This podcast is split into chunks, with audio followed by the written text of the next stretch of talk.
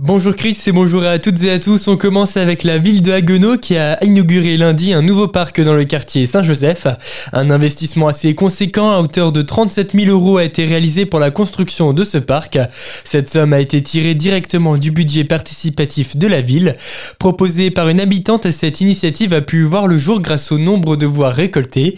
Christine Schmelzer, adjointe aux finances, revient sur l'importance de projets comme celui-ci. Déjà c'est important pour la ville parce que se priver de 200 000 euros, c'est quand même euh, aujourd'hui, c'est quand même compliqué pour toutes les collectivités, hein, y compris pour nous. Hein, on n'est pas épargné, euh, c'est financièrement très compliqué. Et en plus pour les habitants, bah, vous voyez, en fait, il y a, quoi Il y a une quarantaine de personnes là avec euh, les enfants, et ça fait plaisir à voir que c'est un équipement utilisé.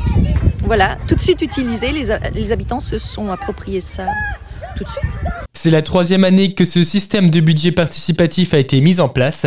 Au total, ce sont neuf idées comme celle-ci qui vont être ou qui ont été réalisées par la commune. Un chauffard de 28 ans abandonne sa voiture et fuit en courant à Haguenau. Les faits se sont déroulés lundi aux alentours de 7h du matin.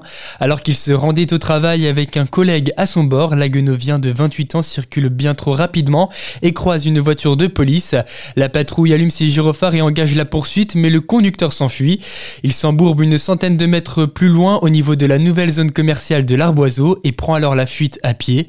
À 10h, il s'est rendu au commissariat, il est placé en garde à vue. Il est connu des services de police et son permis lui avait été retiré en juin dernier.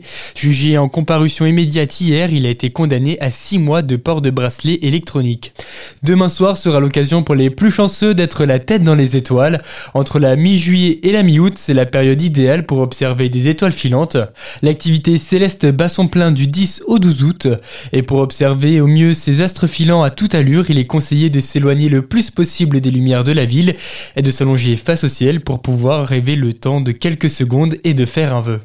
Et justement, dans le cadre de cette soirée, eh bien, la bibliothèque des Dominicains de Colmar organise une journée dédiée à l'astronomie aujourd'hui. La salle du scriptorium accueille un planétarium mobile où sont proposées des animations autour de la découverte des constellations. Et l'après-midi, des jeux éducatifs sont programmés sous forme de jeux de loi, par exemple, avec des questions liées à l'astronomie. Deux télescopes mobiles sont également installés et toutes ces animations sont gratuites dans la limite des places disponibles.